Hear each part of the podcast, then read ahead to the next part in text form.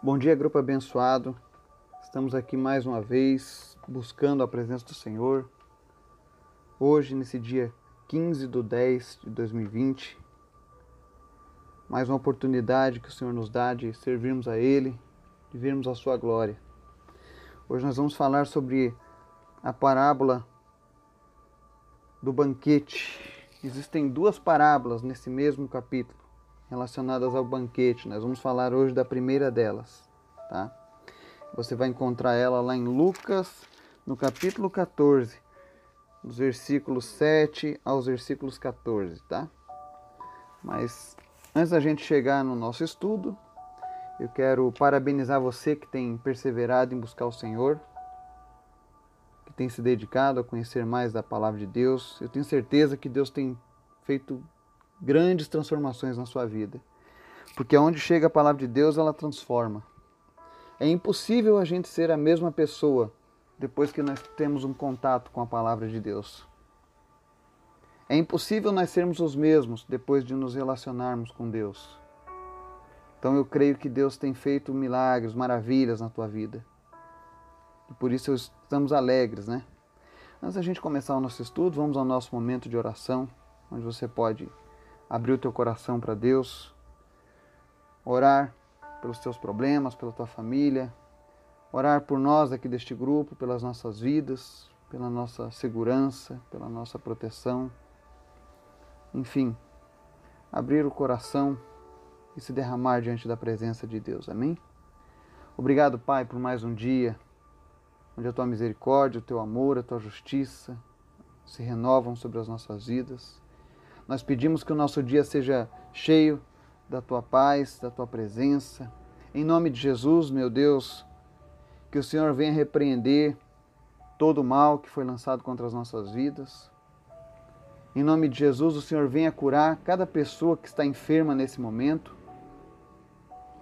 Que o Senhor venha trazer alegria para aquele que se encontra em depressão, que o Senhor venha trazer, meu Deus, esperança para aquele que já perdeu todas as suas energias, para aquele que já não, não tem mais motivação para viver, para aquele que está, meu Deus, sem fé, que o Senhor venha animá-lo através da tua palavra, através do teu Espírito Santo. Que em nome de Jesus, Pai, cada pessoa que está ouvindo essa mensagem agora possa receber uma porção do teu Espírito Santo, possa receber uma visitação do Senhor, Pai, nas suas vidas. Que em nome de Jesus, Pai, o Senhor venha trazer ânimo, que o Senhor venha trazer alegria, que o Senhor venha renovar, meu Deus, a fé dessa pessoa, para que ela continue perseverando nos teus caminhos, Pai. Em nome de Jesus, Pai. Nós oramos e pedimos, Pai. Nos visita neste dia. Nos dá, Senhor, a graça de podermos andar contigo, de podermos, ó Deus, te sentir aos nossos lados. Em nome de Jesus, Pai. Abraça cada um daqueles que está ouvindo essa mensagem agora, em nome de Jesus. Se alguém nunca sentiu a tua presença, que comece a sentir a partir de hoje, Pai. Que eles possam sentir o calor do teu espírito. Que ela possa sentir, ó Deus, o calor do teu abraço. Se existe alguém que estava se sentindo sozinho, abandonado, isolado, em nome de Jesus, que o Senhor venha mudar esse pensamento agora, em nome de Jesus que essa pessoa saiba que ela não está sozinha, mas que existe um Deus maravilhoso que zela por ela nesse momento, Pai. Em nome de Jesus, Pai, nos ensina através da tua palavra. Fala conosco, Pai. Amém. Lucas 14, 7 a 14 diz assim: Observando como os convidados escolhiam os lugares de maior destaque ao redor da mesa, Jesus lhe propôs uma parábola. Quando por alguém fores convidado para um banquete de casamento, não busques o lugar de honra pois é possível que tenha sido convidada também outra pessoa ainda mais digna do que tu. Sendo assim, o anfitrião, que aos dois convidou, se aproximará e te pedirá: Dá o lugar onde estás a este. Então, sob grande humilhação, irás ocupar o último lugar. Por esse motivo, quando fores convidado, dá preferência aos lugares menos importantes, de forma que, quando passar o anfitrião do banquete, te saúde, exaltando: Amigo, Vem, assume um lugar mais importante e assim serás honrado na presença de todos os convidados. Portanto, todo o que se promove será envergonhado, mas o que a si mesmo se humilha receberá exaltação. Então Jesus dirige-se ao que o havia convidado e lhe exorta: Quando deres um banquete ou um jantar, não convide os teus amigos, irmãos ou parentes, nem teus vizinhos ricos. Se assim procederes, eles poderão da mesma maneira convidar-te, e desta forma sempre serás recompensado.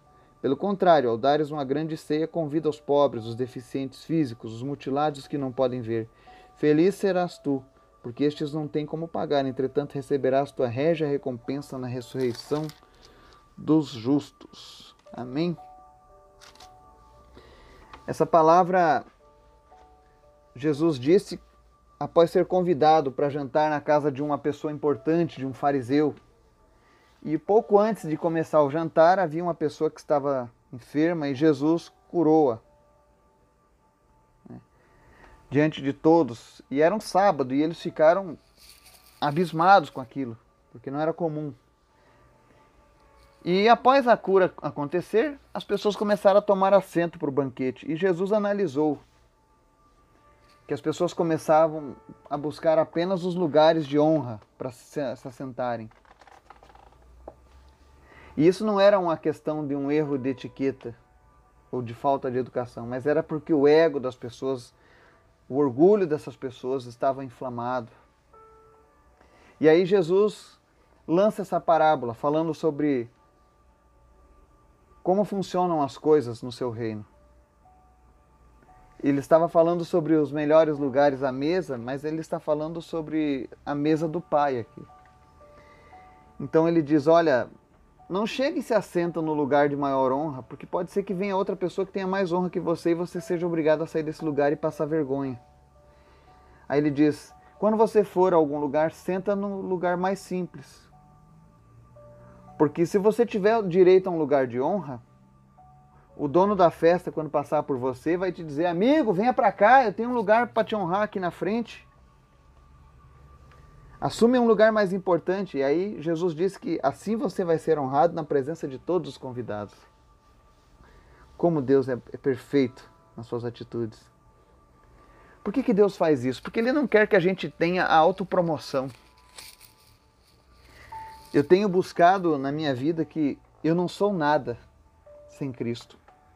E qualquer coisa boa que eu tenha feito ou que eu faça, foi porque Jesus fez isso através da minha vida. Porque eu dei lugar a Ele. Eu tenho sim uma parte, uma participação, sim. Qual é? Eu dou lugar a Deus na minha vida. Mas as coisas boas de mim mesmo não poderiam ter vindo se não fosse a graça e a misericórdia do Senhor. Eu lembro que uma vez eu também tive uma, uma um fato que foi muito marcante. Eu havia levado alguns missionários para para minha cidade, procurei um amigo e, e ofereci, olha, você quer que eles abençoem lá a tua igreja, que eles tragam estudos? Ele falou, olha, você vem em nome de quem? Eu disse, em nome de Jesus. Ele, ah, mas quem está por trás disso? Quem está responsável? Eu falei, Jesus, o Espírito Santo. E para essa pessoa não foi importante. E ele disse, olha, nós não precisamos de ajuda aqui. Nós sabemos fazer o trabalho, não precisamos de ninguém. E aquilo me destruiu. Eu fui humilhado, me senti humilhado. Eu fui oferecer ajuda e recebi uma patada de um amigo, de um conhecido, de um homem de Deus, que eu refutava, reputava como homem de Deus, assim como eu. Mas enfim, passei uma tremenda humilhação, me senti mal. E aí uma pessoa que eu não conhecia pessoalmente falou: não, tragam eles para cá. Estamos fazendo um aniversário aqui na nossa igreja e, e isso é de Deus. Vai ser uma benção. Então eu levei esses missionários lá para essa igreja. Foram muito bem recebidos, eu fui muito bem tratado. E aí o pastor daquela igreja disse: Olha, vem à noite. Fazemos questão que você e sua esposa venham para o nosso congresso, para a nossa, festeja, para a nossa festa da igreja, para a nossa celebração. E eu me senti muito bem com aquilo. E esse pastor era o pastor do meu amigo, que havia rejeitado o meu convite aqui na minha cidade. Então eu fui. Quando eu cheguei lá na festa da igreja, era um evento de aniversário da igreja, era uma semana de festividades com, com um congresso. Eu e minha esposa nos chegamos, como a gente não conhecia ninguém na igreja praticamente, nós nos assentamos nos últimos lugares, bem no fundão da igreja. E ficamos ali, porque nós estávamos ali para prestigiar o evento e, e eu receber algo da palavra de Deus, né? E eu estava muito ferido na minha alma, me sentindo muito mal, porque eu havia feito tudo com a melhor das intenções. E quando nós estávamos sentados lá, havia começado os louvores, dali um pouco passa a mulher desse pastor. Quando ela nos viu, ela disse: O que é que vocês estão fazendo aí atrás? Venham sentar conosco aqui na frente. Vocês são nossos convidados de honra. Aí eu disse: Não, não precisa. E ela: Não, eu faço questão. Isso tudo está acontecendo porque vocês fizeram parte disso. E aí a gente foi convidado para sentar lá na frente. Eu não, eu não quero que você entenda que eu me senti melhor ou, ou maior porque eu fui convidado a sentar na frente. Não é esse o objetivo. Mas o que eu quero dizer para vocês é que Deus conhece o nosso coração. Ele conhece a nossa integridade. Se você tem feito algo para Deus, tenha certeza, Deus irá te recompensar.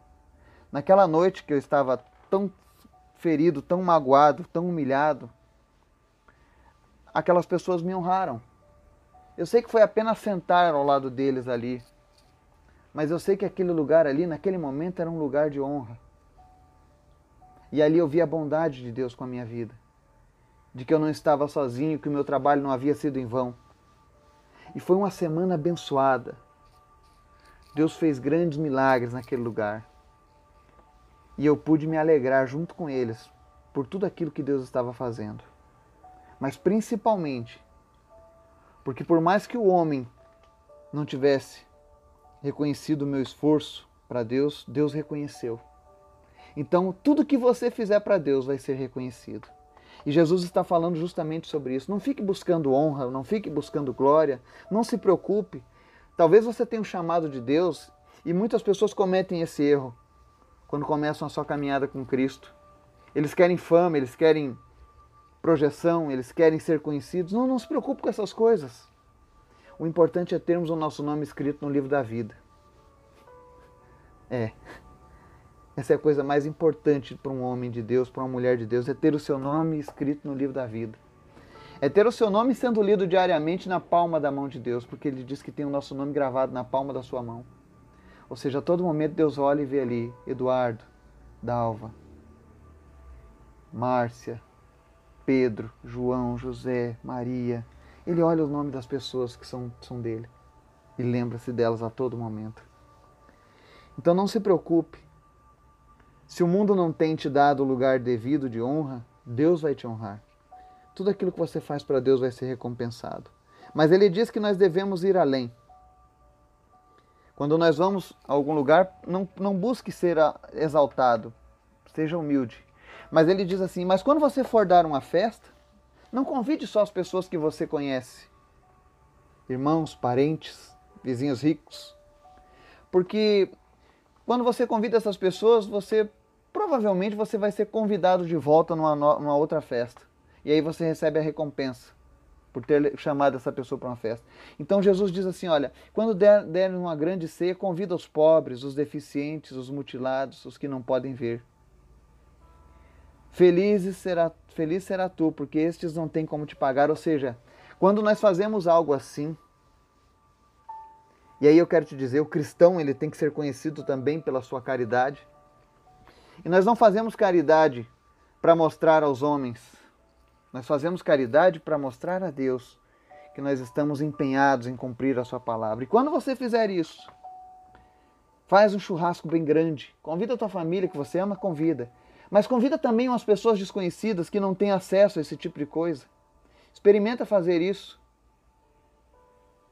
Porque essas pessoas não vão poder dar uma festa para te recompensar. Mas o Deus que tudo vê, o Deus da justiça, ele vai te recompensar. Aí ele diz: Receberás tua régia recompensa na ressurreição dos justos.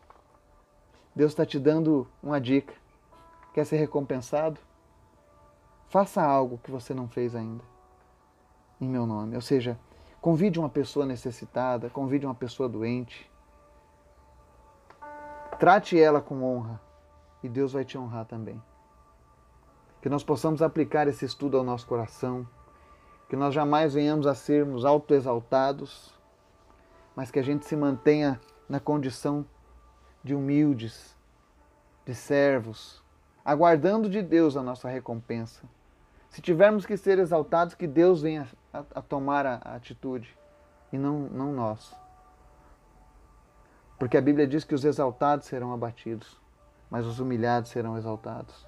E essa palavra é fiel e é verdadeira. E eu creio que muitos já passaram por isso. E se você está passando por um momento agora de humilhação, não se preocupe. Se você tem levado a sua vida andando com Deus, no momento certo Ele vai te exaltar. Que Deus esteja nos abençoando em nome de Jesus. Amém.